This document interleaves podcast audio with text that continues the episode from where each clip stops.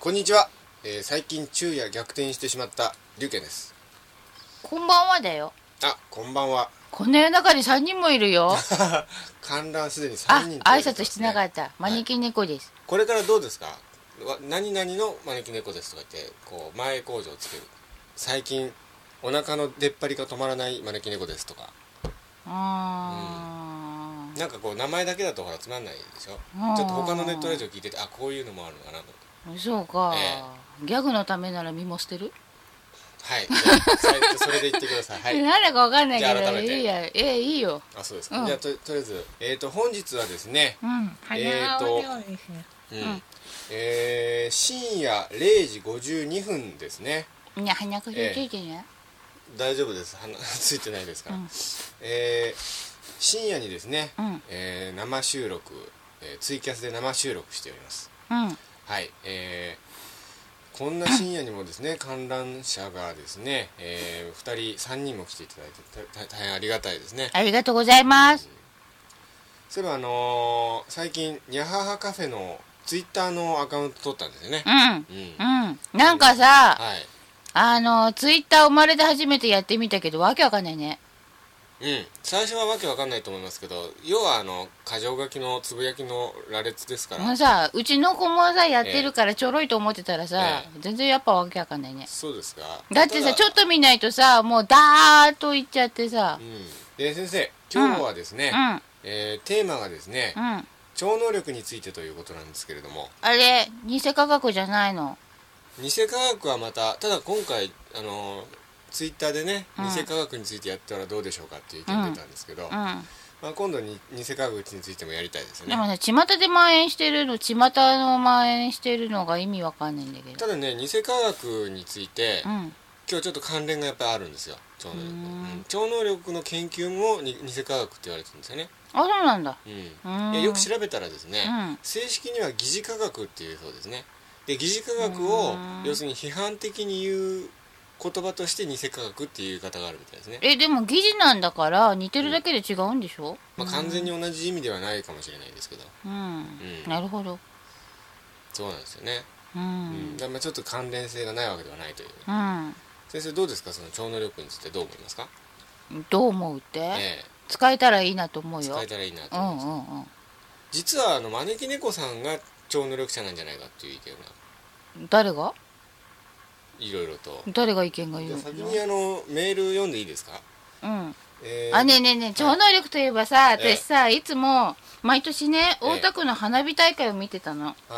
どうしても邪魔なビルがあって、たはいマンションかもしれないんだけど、あはゴジラ来てぶっ壊さねえかなって毎回思ってんだよ、はいはいはいあれも壊すの超能力でできんのかなバーンといやそりゃ相当な超能力がないとダメでしょうねうーうーんんあそういえばさ超能力といえば、はい小学校の時スプーン曲げ流行んなかった流行りましたねうん結構あれさもう芋を洗うように そうスプーン曲げ少年が出ましたよねえ給食のさ先割れスプーンをさみんなして曲げちゃうもんだから先生からさ、スプーン曲げ禁止令が出たん だよあれはなんかあの同じところをちょっとずつこうやって動かしてるとだんだんそのまところが柔らかくなっていってあとは振るだけで落ちるようになるみたい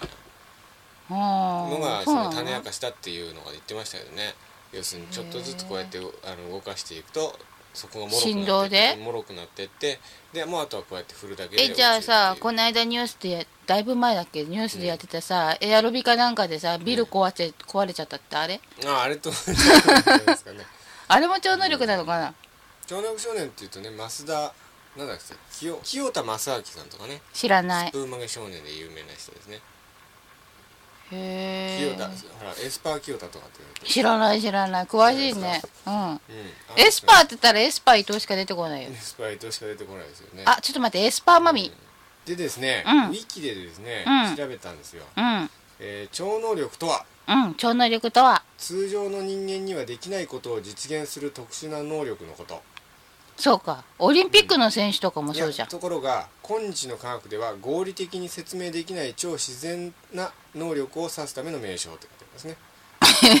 うん、だからオリンピックの選手はすごい特別な能力ですけどもうんあの科学では説明できるので筋肉どうやって筋肉が発達すればこのぐらいの跳躍力ができるとかねうんでなんでそれが私には回ってこなかったのだから先生はその代わりにいろんなねそれは一人一芸っていうかうん一人一人いろんな能力があるわけですようんでうん例えば手を触れずに物を動かす人の心を読み取るなどということが書いてありますね、そういえばさ、うんずいぶん昔に友達がゴキブリをね、操作できるやつがいたよ、ゴキブリをうゴキブリ使いですかんなんかわかヘビんな使いいみたいにゴキブリを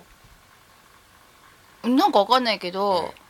触らなくてもゴキブリが部屋から出ていけるんだってあ入ってこいなくすりゃいいじゃんって思ったんだけど、うんやつらはずうずうしいから入ってはきちゃうんだってでどうやったら出てくるんですかなんか手手をかざしていやなんかね目力だと言ってたけどああ、うん確かにね睨んだらゴキブリがそそくさっと逃げてくのを見たのあーそれはまあ再現性が認められればおそらくまあね超能力一回しか見てないからねうんでも本人はえええなんかそうだって言ってたよえそうですか、うまんあ、それ言ったらね超能力って結構幅広くいろんな人持ってるかもしれないですよね、ううんん、例えば女性が服を着てる姿を見て、うんスリーサイズを当てられるみたいなね能力ああいるいるいるいそうまですしでしたょねそういうのね意外とうんうんうんそういうのもすごいなんか友達にねカップ数当てられるやついたもんあカップス当てるやつそうだね、うそんういうでも唯一私のは外したよええ見たくもなかったのかなうんでですね、うん超能力についてお便りが結構来ていますんでありがとうございます5通ぐらい来ておまおすごいすんで、えー読みたいと思います、うんえー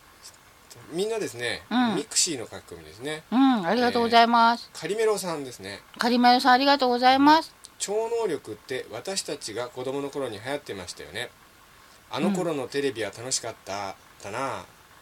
はハワイではカフナと呼ばれる方がいて、うんえー注意力や超能力を持っているそうですうんいろいろ山のことも知っていてうん薬草などを作ってくれたりとかうん今でもフラを教えているハワイの先生はカフナ先生にはカフナがいらっしゃいますうん私には何もありませんっていうことですね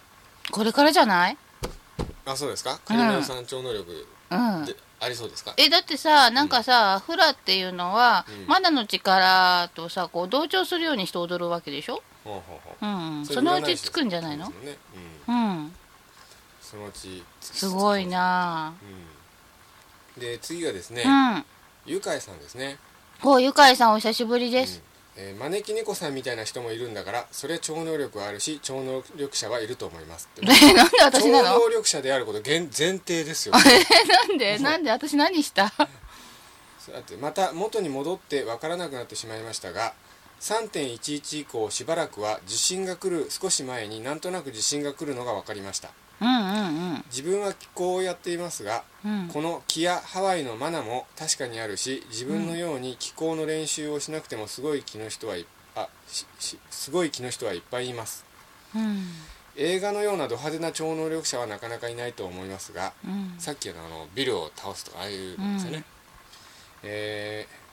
いないと思いますがうん野生の本能のようなもので誰もが本来持っていて文明が眠らせてしまった財産が超能力し超能力なんじゃないでしょうかうんそして多分キリストやブッダも自然と人間をつないで考えることができた超能力者だったんじゃないでしょうか、うんうん自分はそう思っています、うん私もなんとなくそう思でですねう、うんまあここのメールでもですね、うんえー招き猫さん超能力説がうまあ持ち上がってるんですが勝手に持ち上げないあので先よ生は実はの超能力者なんじゃないかっていうことで、ああえーそうなんだ私の体験談2回ほどお話ししていいですかえやだよ以前ですね、うんあのー蜂蜜の瓶の蓋が開かなくて僕困ってたことがあって、うんどんな力入れても開かないんですようんでどうどうしようかなって言ったら、うん先生開けてくださいよって先生に開けてもらったんですよ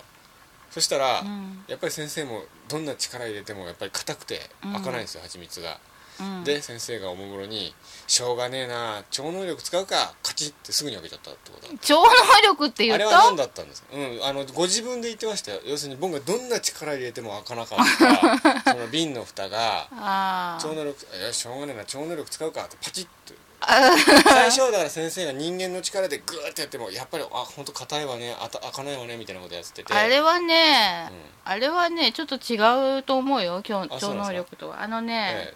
種明かしたおなんか思い出したよなんかあ何ですかうんあれはね、ええあのーいあのモード切り替えをして例えばさ、なんかこう変なものを封じ込めたとかあるじゃん結界を張っちゃっはいて、はい悪いものを封じ込めて、はいはいで本当はさそこに封じ込めるんじゃなくて例えば、ええあとなんか体の内側からなんかこう、悪い気が出てきちゃう人っているのねはいもともとそういう気質を持ってる人なのよ、うんそういう人っていうのは、う例えばそれを表現して絵で表すとか、音楽で表すとか、うん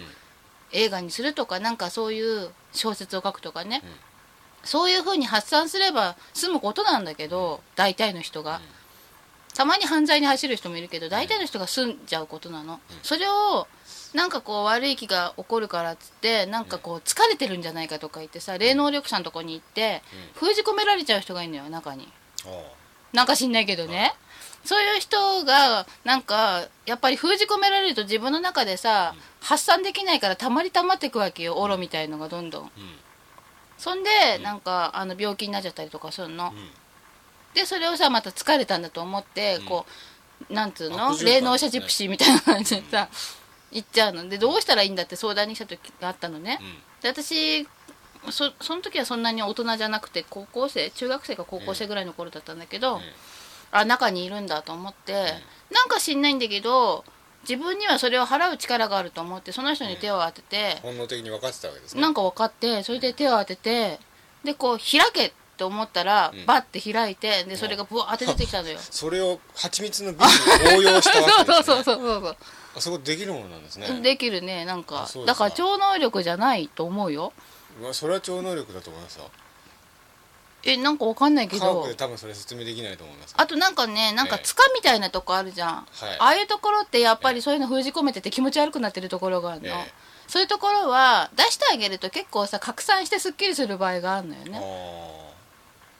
ーなるほどね、うんそういうところはねなんかね出してすごいですねそれ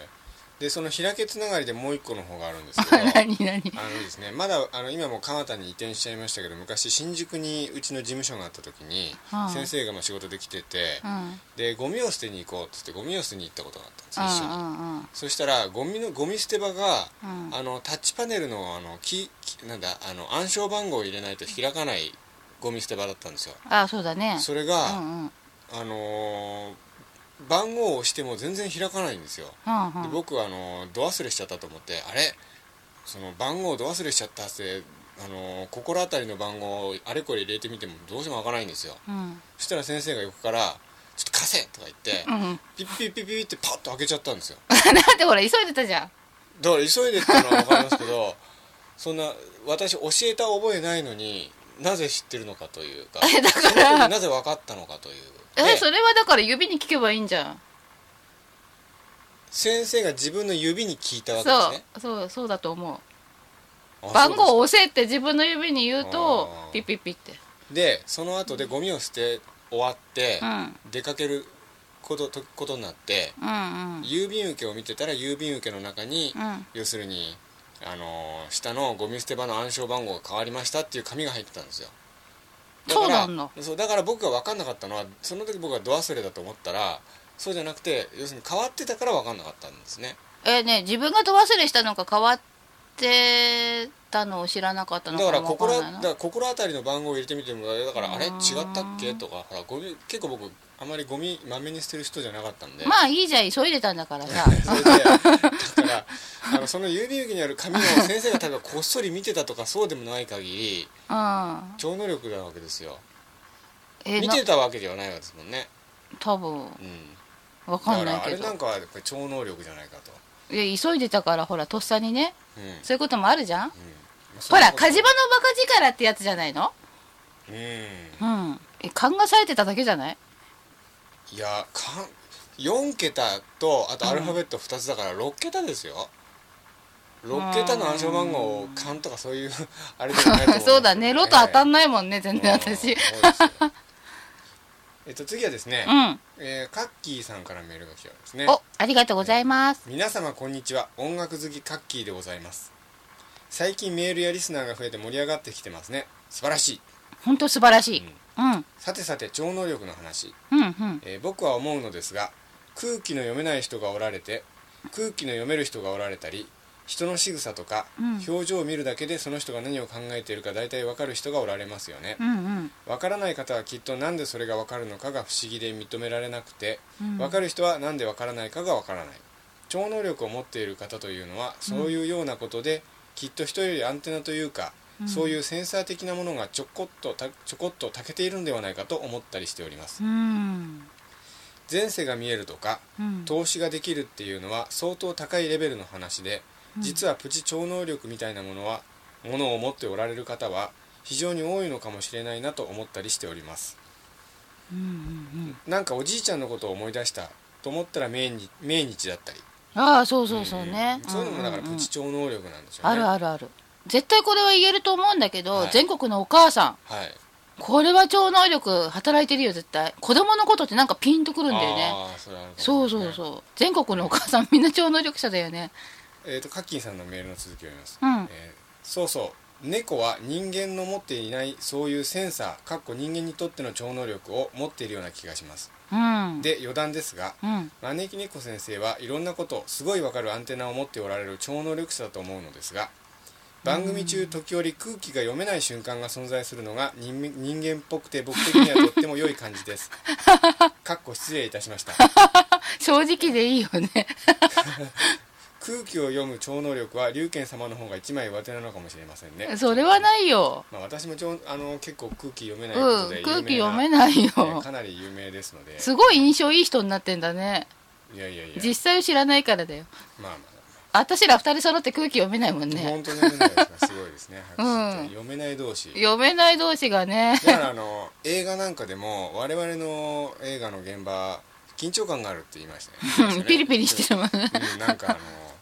空気読めない同士でそう緊張そう感がありますよ ねって言ってるようん、ねえチンテテさんは相当お困りのよう でねって 違うあー次はですね、うんえーカリメロさんの投稿ですねありがとうございます、えーカッキーさんに同意見ですなんだかワクワクしてきますってことですねすごいねあそっか掲示板かなんかな掲示板ののか方ですからねそっかそっかでちょっと聞いていただきたいことが、うん昨日のことなのですが、うんレッスンの帰り電車に乗った瞬間、ああ今日も終わった家に帰ったらなんて考えていたら母からメールが、うん今まで寝ていたももかっこ愛犬がいきなり起き上がり玄関に向かって伏せをしてあなたの帰りを待つ準備を始めたわよってうんこれも超能力の一種だと思いますかうんうんかっこよくあるのですうん前に動物の気持ちがわかる方にももかっこ愛犬の写真を見せたら、うんこの子はあなたが駅に着くと気づくみたいねって話してくれました、うんってことは犬に超能力が、うんえー招き猫さん招き猫先生龍賢さんどう思いますかちなみにももはとっても頭が良い犬で人間として接している私と母ですってことですね、うん犬はねあるよねうん、なんかあのそういう超能力の実験って数多くほら歴史の中で行われてますよねうんあのーなんかカップルとかうん親子とか、うんそういうその親しい間柄の2人を用意して、うんで送信側と受信側に分けて別々の部屋に入れるんですってうんそれで片方が片方に思いを送るんですってうんで脳波を調べて片方がの要するに思いを送った時の脳波とその直後の脳波を調べるみたいなことがあって、うんやっぱり同じような波形を表示したみたいですよなんかね64ミリ秒うん遅れて受信側が同じ波形を示したらしいですねへえこれは何でしたっけさっき調べたんですけ どえっとねうんアメリカのカリフォルニアのうんノノエティックサイエンス研究所のディーン・ラディンっていう研究者の方が怪しい名前じゃないなんかビンラディンに似てますけど あのそういう能力それをなんか実験して、うんやっぱり波形があったので、うんあのーやっぱり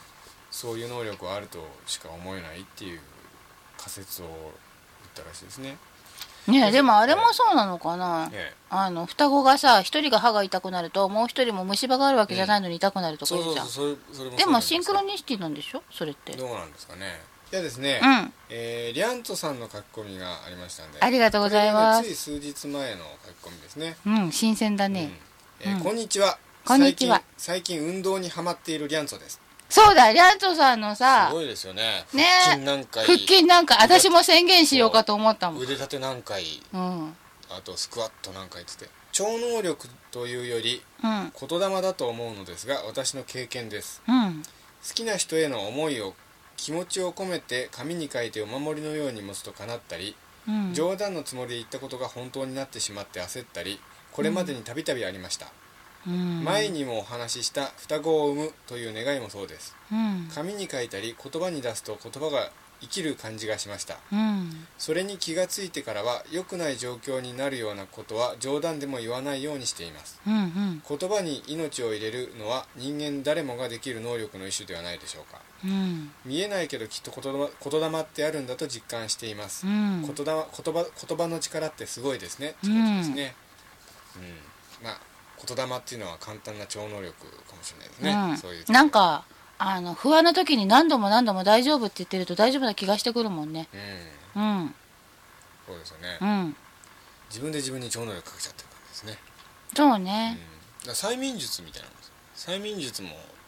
っぱりその超能力の一種かもしれないですそうね言葉とかを使う場合はそうかもよねね、ううんん、あれですよあのー貞子のモデルになったあ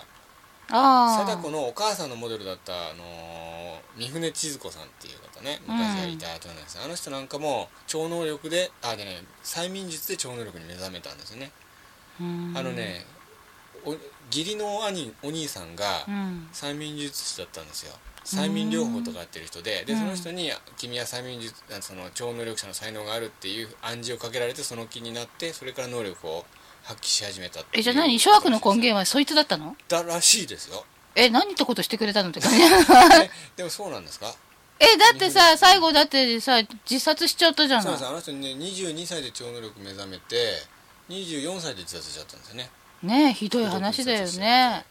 先生から見て、うん三船千鶴子さんって本物のそのそういう能力あったと思います知らない名前見てほらこのこの名前ですよ三船千鶴子さんですねうん投資はないと思うよ投資はないうんこの人すごい勘のいい人ではあるのよ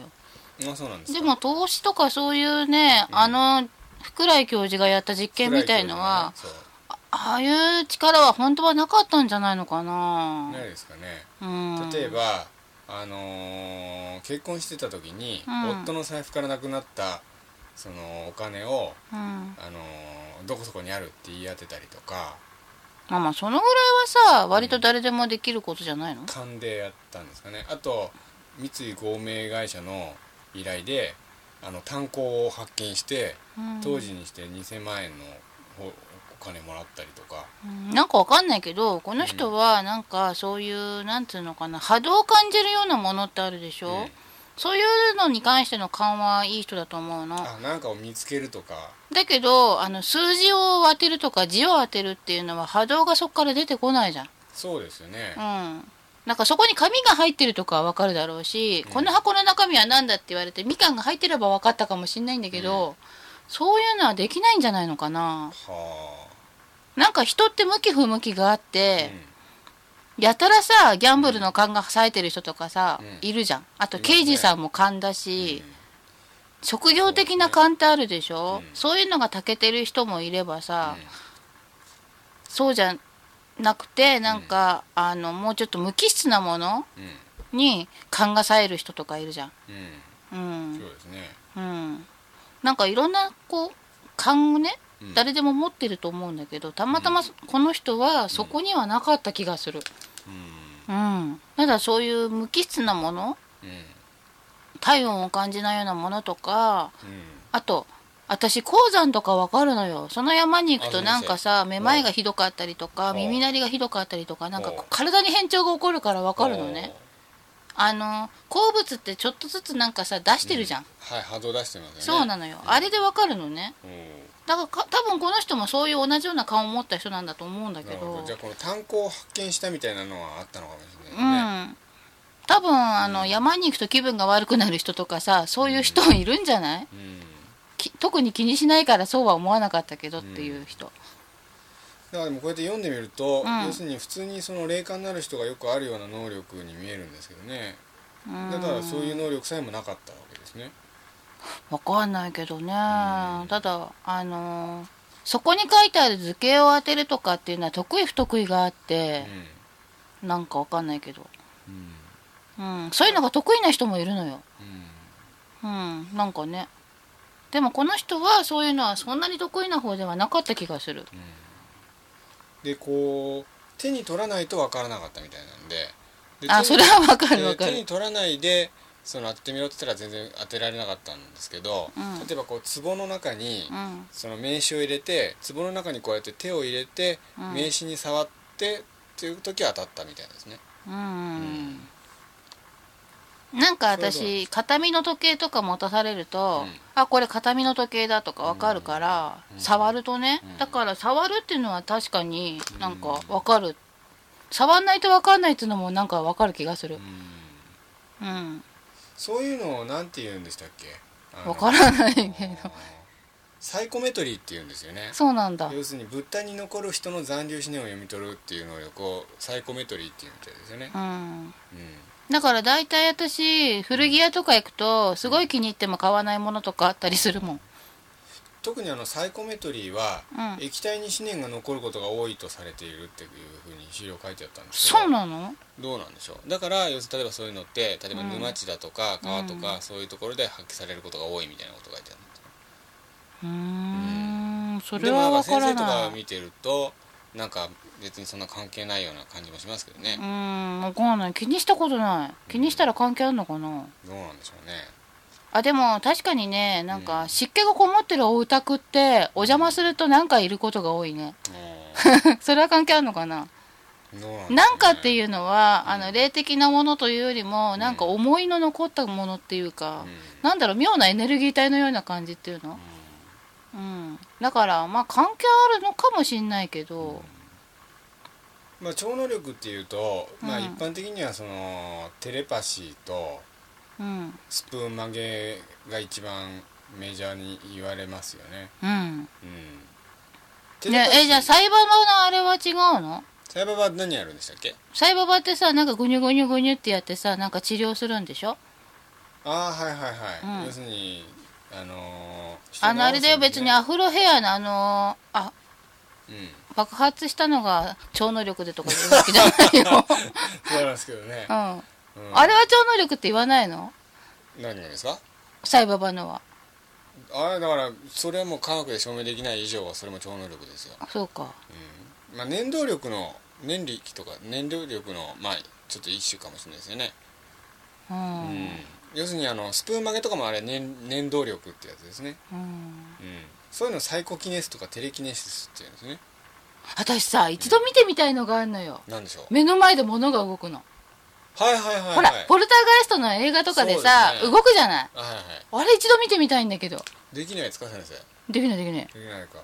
あのーうんあそういえばあの例えばはさ、い天井からつる振り子を吊るして、いそこにこう触らないけども手を当てていいんだったら、うん動かすことぐらいはできるよ手を当てるっていうのはその手をかざすってことですねかざすうんうん触れないでそれはできる、うん、うんできるできるあなるほ どそれはできるよあでも、もしかしたらさ興奮のあまり鼻息がこう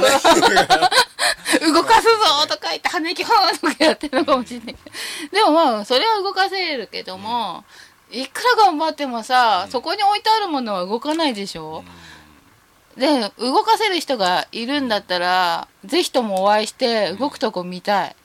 あイプシロンさんが「サイババ、自分の病気は治療できなかったようですね」ってことああそうまあねそうですよねうんあ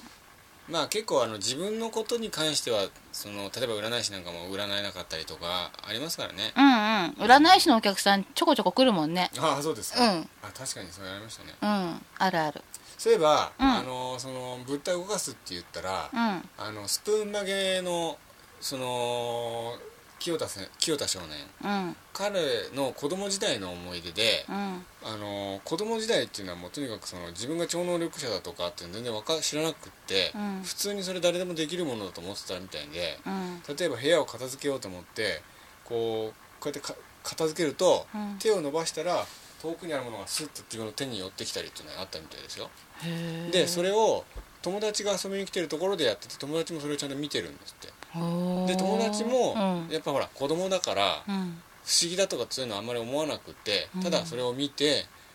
そういうものだと思って見ちゃってたらしくてうんで後から考えると不思議だなってちゃんとそのマスコミがその清田少年のそのその友その時の友達にちゃんと取材に行ってて、うん確かに見たって言ってるらしいですねうんだけどその時は不思議だとか思わないでも子供だからなんかそういうものだと思って見てるんだけど、今から考えたらあれはそういえば超能力だったな超能力だなって思うっていうふうには言ってるらしいですね今ふと話聞いてて思い出したんだけど、あ私先生も実は子供の頃にいやいやいや子供の頃ではあるけどもさ、あのー普通に歩いてたのよはいそしたらさなんかあっと思った瞬間に、えなんかあっと思ってなんかしないけど目つぶっちゃったのはそしたらなんか、何メートルも移動して前方に、い、うん、ガシャンと音がして振り向いたら、どっかからマンションのどっかから落ちてきたっぽい植木鉢が割れて粉々になってたのあそれは瞬間移動ですねわかんないけテレポどーテーショでンもですねなんかしないけどとっさにハッと来てあっと思って、はいはいはい目つぶっちゃって次にあれと思って すぐ我に返って目を開けたのとそのガシャンと音がしたのがほぼ同時であー振り返ったら後ろに植木鉢が落っこってたってことなが何メートルぐらいですか多分、まあ、子供の頃だから結構移動したように思えたけどもうんまあ今思えば2メートルとかそんなもんじゃないのかなおー瞬間移動したわけですねへわかんないえただそういえばあのいたところとは違うところにいたうん三輪明宏さんが、うやっぱりそういう経験してますよねあの小さい若い頃にん戦争中だったのかうんななんかミサイルかなんかが落ちてうんで爆風が吹き荒れてでそうたまたまその宮さんがいたその建物の窓ガラスが全部割れてバリーンってなってその細かなガラスの破片がバーッとこう壁に一面に刺さっちゃうみたいなうんそんなような状況で自分にもにはその全くそのガラスが刺さなかったみたいあでもね私の知り合いのおじいちゃんも子供の頃に聞いた話で、なんか防空壕に向かって空襲警報が鳴ったから防空壕に向かってバーって友達と一緒に逃げたんだって、な、うんその時にうん自分はなんか木の根っこみたいなところに引っかかってあって転んじゃったんだって、うんでその瞬間に爆風が来て、で友達の方はなんかいろんなのがもう刺さって重傷を負っちゃったんだって、うんでも自分はすっ転んでたから何も負わなかったんだってああそれは単にシンクロニシティという か転がだけでけどねだからその宮さんの場合は要するに自分の後ろの壁にもガラスが刺さってるわけですよだから自分の体をその突き抜けてったガラのスがそう通り抜けてったとしか思えないような状況だったっていううわーようそれなもことをまあでもあの人なら何でもありそうだよね、そうあのオーラの泉で言ってたんですよへねーただあのちょっと記憶が僕曖昧なんで多分細かいところ全部違うと思いますけどあそういえばねずいぶん昔に友達が言ってたんだけど、うんなんかバイクですっ転んでちょっと足の骨折っちゃった友達がいて、行ったのねお見舞いに、そしたらだいぶ前にその人がダンプに引かれたと思ったんだって、うんその時に、なんか上を確かにダンプが通ったはずなのに、うん全然無傷で無事だったんだって、ところがその時にねところがつのもあれだけどその時に声が聞こえて、今回だけだぞっていうのおー そうですかうん、でどうもあの何年か前に亡くなった、うんずっと可愛がってくれたおじいちゃんの声にそっくりだったらしいあのの、ーでおじいちゃんが守ってくれたんだと思ってその時はすごくありがたがってたんだってうんでもやっぱりあの時だけだったって 入院してたのあー私はお見舞いに行っあてのゲームみたいですよね一機やら れてあと一機みたいなわかんないけどねそうですけどね今回だけって言われたんなら気をつけてりゃいいのにね、なんか峠なんか攻めようなんて思うからさすっ転んでひどい怪我しちゃったら しくってそうですねそうまあそういうのもか梶原のバカ力に入るのかもしれないですねどうどうなのそうなのかな、ねえでもなんかすごい聞き覚えのあるおじいちゃんの声だったって言ってたようんまあというわけでですね、うんえーそろそろ時間も終わりになってきたんでコマーシャルに行きたいと思いますうんいコマーシャル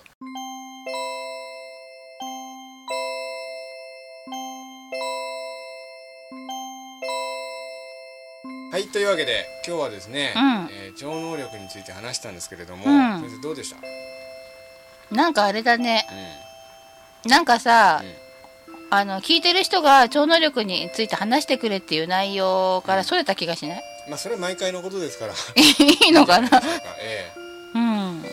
というわけでですねメール読みたいと思いますありがとうございまありがとうすございますえっ、とこれですね、うん先週読み忘れたんですね忘れたうのん、読み忘れてたんですよ一個だけほら先生にうるさく言われてなんか言ったっけ読んだじゃないですかあ要するにあさああああの残りは次何回うるさく言うと私が悪いいのやいや残りは次回って言ったの言ってて、うん先生に怒られてちゃんと全部読まなきゃって言われて、そうだよ読んだところがですね一個漏れてたという、 えーこれハンコさんですねあハンコハさンんコさんありがとうございます、すみませんでしたえーいつも楽しくラジオを聞かせていただいてますありがとうございます前回はもう前々回になっちゃいましたけど生放送を聞けて嬉しかったです、かっこエンディングからで したが私のアイコンを褒めていただきありがとうございます、うんダム好きなんですこのダム、おおこれかっこいいよねうん えー強い守りがある人はふぬけになったりするとすぐに悪い状況になるという言葉にハッとしましたうん先日会社をずる休み してうわ気分転換と思ってダラダラ過ごした後、うん悪いことがありましたあら根が、ま、怠け者なのでこれからはちゃんとしていきますまに招き猫先生ありがとうございましたえそれ結びつけちゃっただけじゃな いどうのなんだろうね、えー前回テステスさんかっこ小野寺さんの運命の人のお話を聞いて思ったのですが、うんうん運命という運命の人というのは、生まれた時から決まっているわけでなく徐々に見えてくるものなんですね運命は切り開くという感じがして素敵に思いましたうんかっこちなみに私の運命の人見えてたりしますでしょうかドキドキお顔を拝見すればその後ろにいるかどうかぐらいはねあーなるほどねじゃあ写真こっそり送っていただければ、うん、あのね運命の人ってうん生まれてから決まってる人もいるのよ、うんうん、まあ、決まっている人もいれば決まってない人もいるそうそうそうただ見えてくるっていうのはちゃんとその方向に進んでるってことなんですよねでだから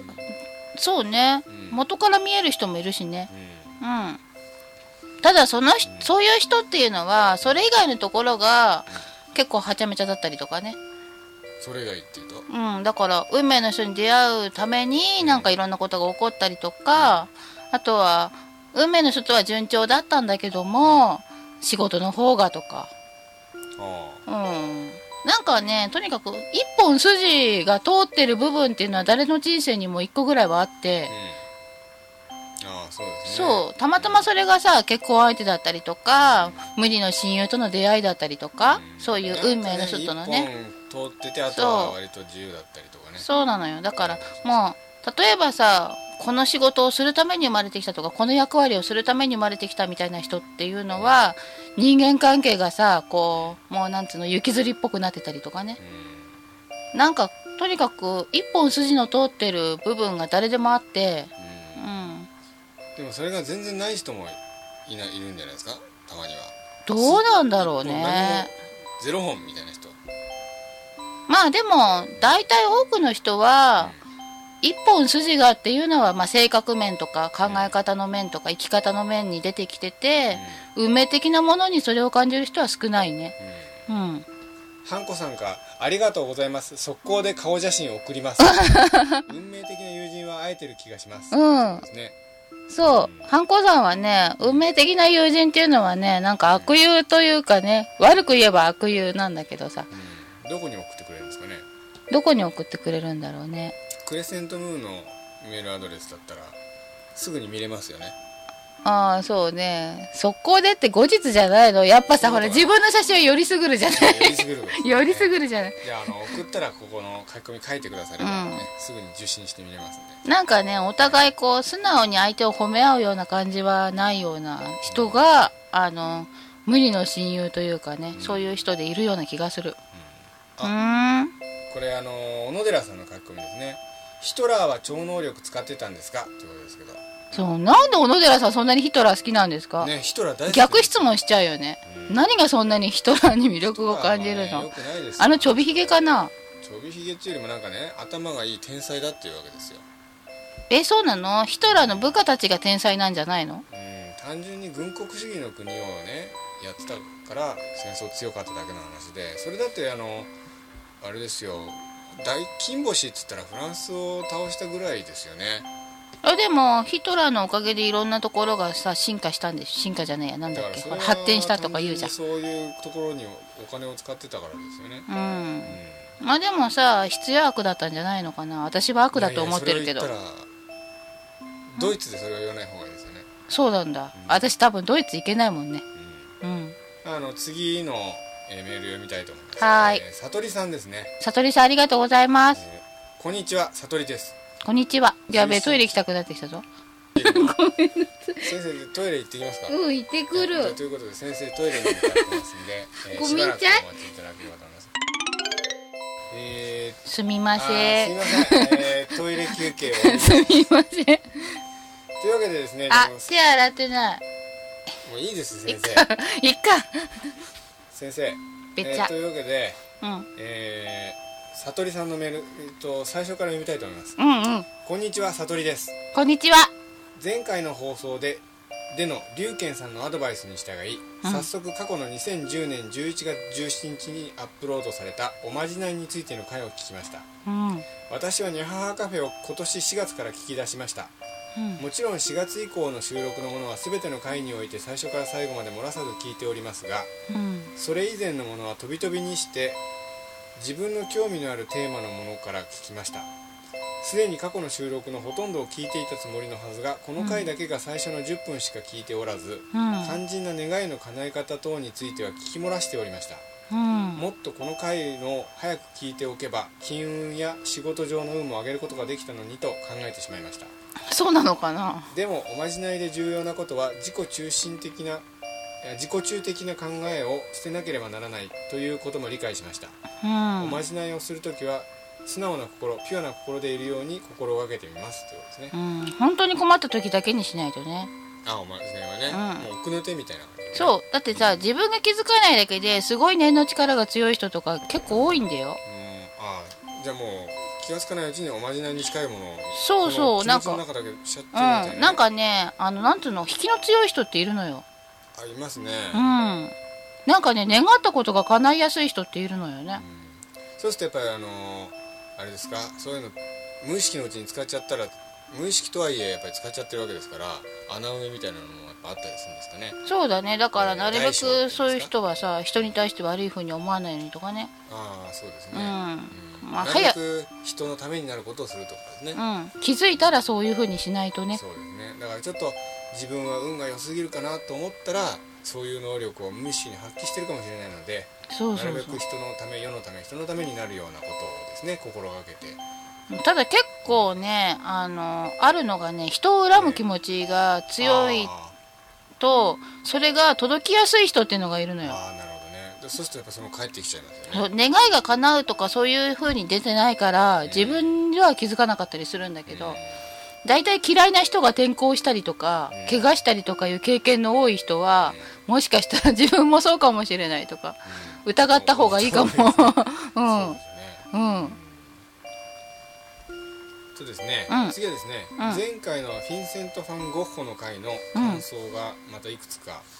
ミクシーにおりますのでありがとうございます。かなんかあれだね話が物足んねえぞとか。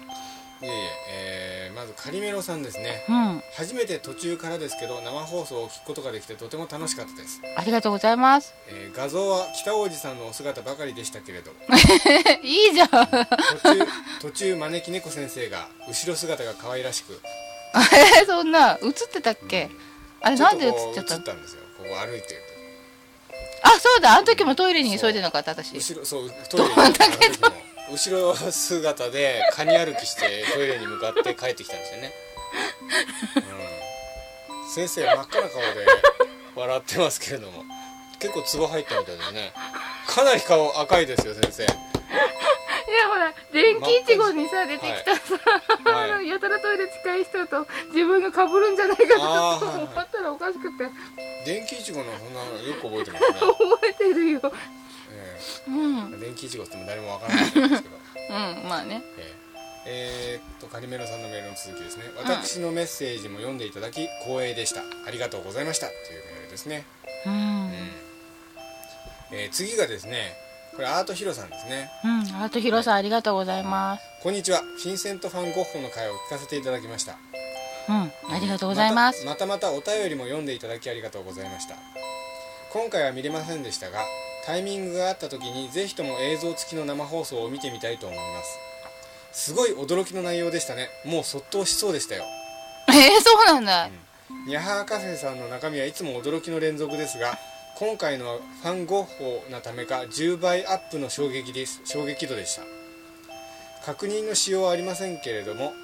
聞いていていろいろ納得するところがありゴッホ史を暴く歴史的大発見の場に居合わせているような気分になりましたうん貴重なエピソードを聞かせていただきどうもありがとうございますということですね北おじさん本2冊もね持ってきてくれてね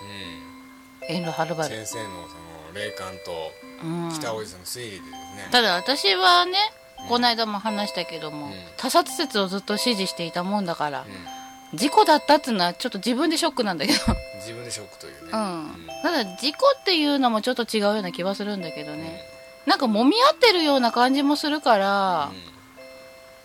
うん、事故じゃなかったのかもしれないしわかんないけどもそういえばこの間言わなかったんだけどさ、えあのー同じ女の人が絡んだ何かがあったような気がするんだよねえ同じなんですか女の人あー同じ女性を取り合ったいやそういうなんか感じともちょっと違うような気はするんだけどうああのモデルさんはいただきだみたいなーんモデルさんとかではなかったようなうーんなんかよくわかんないけどね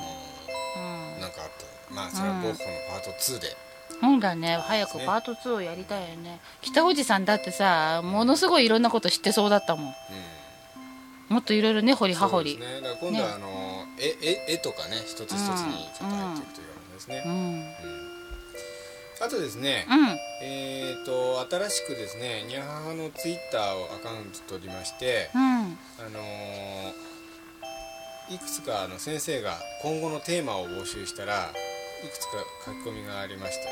すねうんあありがとうございますのーご親切にこれもこれも最初言いましたけど巷にあのー蔓延する偽科学についてはどうでしょうっていうのがそうレレナさんの書き込みですね私はてっきりそれで行こうと思っていたらなんか調べてないからダメだとか言っていやじゃなくてあのほら一回募集したらほら投稿が来るじゃないですか投うん稿募集してからの方がいいのかなと思いましてうんあのおまじないを信じるのと似てる気がしますっていうことですけど、うんうんうん確かにそうですねうんいいかもしれないですねうんあれもそうですかあのトルマリンはマイナスイオン出すとかああいうのも偽科学の一種ですかね出てはいるんじゃないのいやでもこんなさ体に良くなるほどではないっていうか体にそんないい影響を与えるほどではないって言うじゃないですかうーんわかんないけど私が持ってんのはちゃんと出てる気がするけどなんかトルマリン入りとか言って買ったやつから別に何にも感じなかったよ、うん、あとですね、えー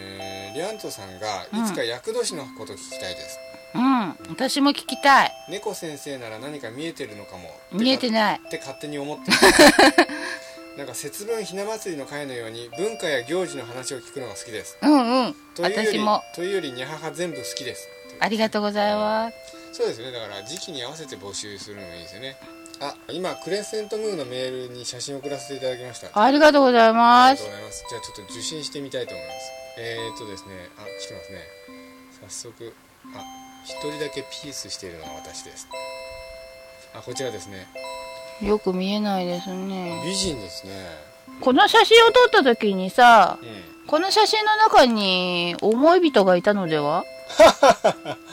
この写真を撮った時にうん古い写真ですが大丈夫でしょうかっていつぐらいの写真なんですねなんですかね古い写真だと情報も古くなっちゃう場合があるんだよねうん思い人はいなかった気がって言ってます、気がまあ、この時期にいたのかもしれないですうね、んうんこの時期にねなんか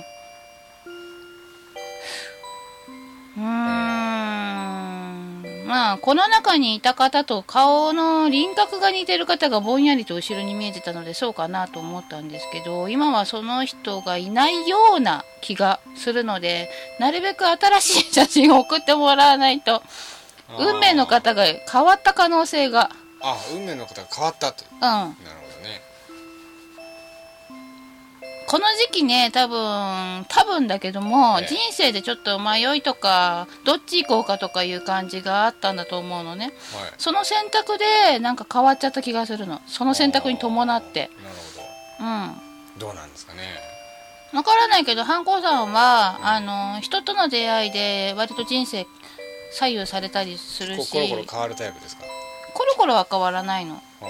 頃ぐらいですね、あと逆にあの人生を変えたければ人の付き合いを変えたらいいとああな思るうほどなるほしどなるほどそう逆にそういう方法でそうそうそう人生を変えられるっていう方なんですね、うん、あとは思い切ってじあの選択を変えると人付き合いがまるっきり変わっちゃうっていう連動してる感じなのよね、あ新しい写真がないのでまた後日その時期は初の失恋とかしましたりとか書いてあるああ、うん、入れ替わっちゃったねあ運命の人入れ替わったといううん多多分その初の失恋が痛くてう本当は次に控えてる人とかがそうだった場合もあるからん、うん、ああなるほどね、うん、なんかね失恋の痛手で、うん本当は次に控えてる人と結ばれるはずだったのが、うあまりにも痛みを引きずりすぎて次の人とはうんそのまま流れちゃってっていう人がたまん、にいるのああよ、なるほどなるほどそうなのそうなの私も経験ありますよその人に行きなさいって言っても、んそうもなれないじゃん 気持ちが引きずっちゃってるとさなんかそういう場合もねあるから、なるほどね、うんでもあの次があいらっしゃるってのはいいことですよねうん、いない気はしないもんうんちゃんとねあの、うん一つ一つ逃してもまた次があるといううん、なんかねすごい身近にいるけど気がつかないような気がする、うんただちょっと時差ボケが私2年ぐらいあるからああなるほどね2年前後でもう過ぎてるかもしれないし2年後かもしれないといううんで出会ってるんだけど気づかないのか2年後2年以内に出会うんだけど気づかずにうっかりいちゃいそうといううんうんあハンコさんありがとうございましたいや嬉しい言葉をありがとうございますってことですねう、うんんまあはいあのハンコさんねあの好きな人の前であまりあの男みたいな素振りをしない方がいいと思いますああ、うん男みたいな素振りって何んなんですか、なんかあのこうなんつうの気楽にしようとするのがうんこう男調になっちゃうっていうのかな なんだろうなうまく言えないななんて言ったらいいんだろあうあ写真見た感じはすごく女っぽい方に見えますよねうんなんかねなんだろうこう男友達とかと付き合う時ってさどっちかというと男調になるじゃない女同士で喋ってる時と男の人と喋ってる時私違うからさうんそんな感じなんだけどああハンコさんが思い当たりすぎてドキッとし ましうん、あまり男調にならないようにちょっと、うん好きな人の前だとますますた、う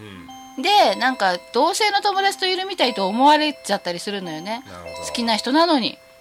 だからちょっとその辺をね気をつけたらうんいいと思う思うんだけどうチャンスを逃さない方法でねん、うん、チャンスを逃さない方法でなるほどねなんかね照れ隠しなんだと思うんだけどねあありますねそれうもんそうそうそうあとですね、うんあの神崎さんあの三国志座談会の時に来ていただいはたいいつか写真をテーマに放送していただきたいですねっていうことですけどあそうそうあとですね、うんあのメールの方でカリフォルニケーションさんからですねおうありがとうございましす守護霊様についての投稿が来ているのでうん守護霊についてっていうのもそのうちやりすちょっと近いうちやりたいですね、守護霊さんってさう、ん、どんな人 どんな人って先生が見えるじゃないですかいろんな人がいるわけでしょ守護霊さんにも、と思ってるけど うん、あとですね、うん私の実の母からですねあお母様あの UFO についてのネタメールが来てるので UFO についてもやりたいですね、そう龍のお母さん美人さんなんだよねうなんかモデルさんみたい妹さんも綺麗なんでさんいやいいやうん、先生が何を言いたいですか、 いやいやいやうんまあ、そんな感じなんですけれども、なんか話し忘れたこととかありますか超能力の回だったよねそういうのね 何話したんだっけとか思っちゃったそうだ超能力私使いますって人誰も名乗り上げなかったね、うんまあ、結局先生の前に皆さん撃沈だったようですね、私超能力じゃないってうん、本当の超能力はああれですよ小野寺さんが「ナチスは UFO を製造していたんですか?」ラーメンのあ違う焼きそばかあれ 焼きそばのお湯どうなんですかしてないんじゃないの知ってないそうですあよなんかでもねそれっぽいものを作ろうとはしてたと思うよあのレーダーで読めないような飛行物体を作ろうとはしてたと思う、それはあるでしょうねただなんかあのなんかねあの内輪もめみたいのがあった気がするはいそでうなんかあと予算問題とかがあってなんかうんなるほどねうんなんかよくわかんないんだけどどっかで起こってる争いみたいのを鎮圧するのに結構人手がいっちゃったりとかうん、えなんかよくわかんないけどなんかあったっぽフくてランスのレジスタンスとかわかんない 歴史は全然わからないからわかんないけどもとにかくなんか、うんあの内輪の事情でうん、うん途上で終わってる気がする